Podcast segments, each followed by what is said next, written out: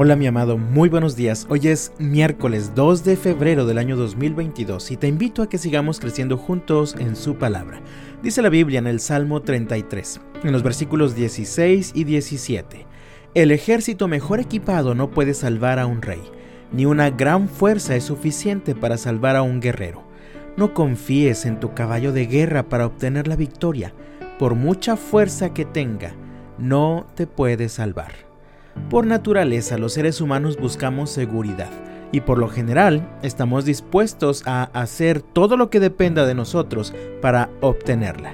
Desde hace miles de años los seres humanos han construido grandes fortalezas tratando de encontrar seguridad.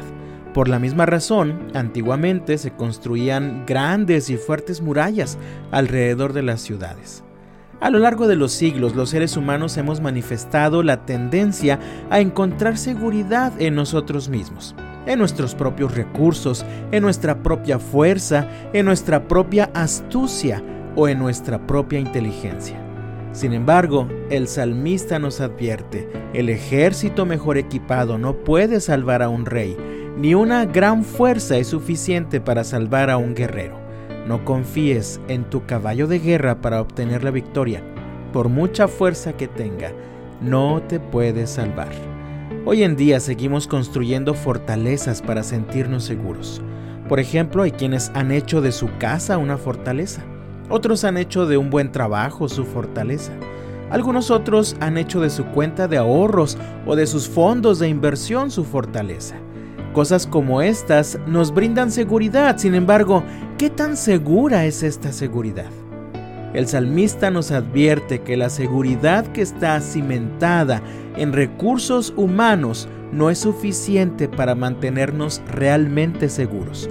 Por eso nos invita en los versículos 18 y 19, pero el Señor vela por los que le temen, por aquellos que confían en su amor inagotable los rescata de la muerte y los mantiene con vida en tiempos de hambre.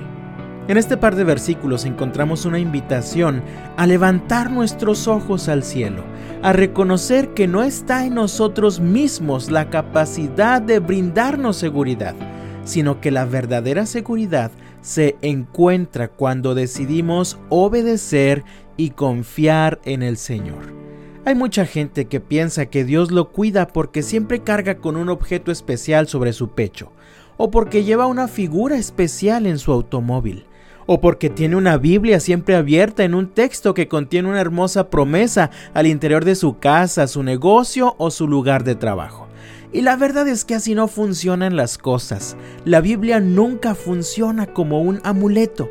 La Biblia nos da instrucciones y principios que, si somos intencionales en obedecer, nos brindan cuidado y protección. Así que esta promesa de los versículos 18 y 19 está reservada para quienes confían en el Señor y le obedecen. Leo estos versículos nuevamente, pero el Señor vela por los que le temen, por aquellos que confían en su amor inagotable. Los rescata de la muerte y los mantiene con vida en tiempos de hambre. Te pregunto, mi amado, ¿dónde has puesto tu confianza? ¿Sobre qué fundamentos descansa tu seguridad? El Señor nos hace una advertencia permanente. Dice la Biblia en Jeremías capítulo 17 versículos 5 al 8. Esto dice el Señor, malditos son los que ponen su confianza en simples seres humanos, que se apoyan en la fuerza humana y apartan el corazón del Señor. Son como los arbustos raquíticos del desierto, sin esperanza para el futuro.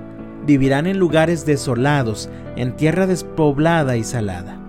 Pero benditos son los que confían en el Señor y han hecho que el Señor sea su esperanza y confianza. Son como árboles plantados junto a la ribera de un río, con raíces que se hunden en las aguas. A esos árboles no les afecta el calor, ni temen los largos meses de sequía. Sus hojas están siempre verdes y nunca dejan de producir fruto. Así que mi amado, yo te invito en el nombre del Señor Haz tuya la siguiente determinación que encontramos en los versículos 20 al 22 de este Salmo 33. Nosotros ponemos nuestra esperanza en el Señor. Él es nuestra ayuda y nuestro escudo. En Él se alegra nuestro corazón porque confiamos en su santo nombre. Que tu amor inagotable nos rodee, Señor, porque solo en ti está nuestra esperanza. De todo corazón deseo que esta sea una realidad en tu vida. Así que Dios te bendiga y hasta mañana.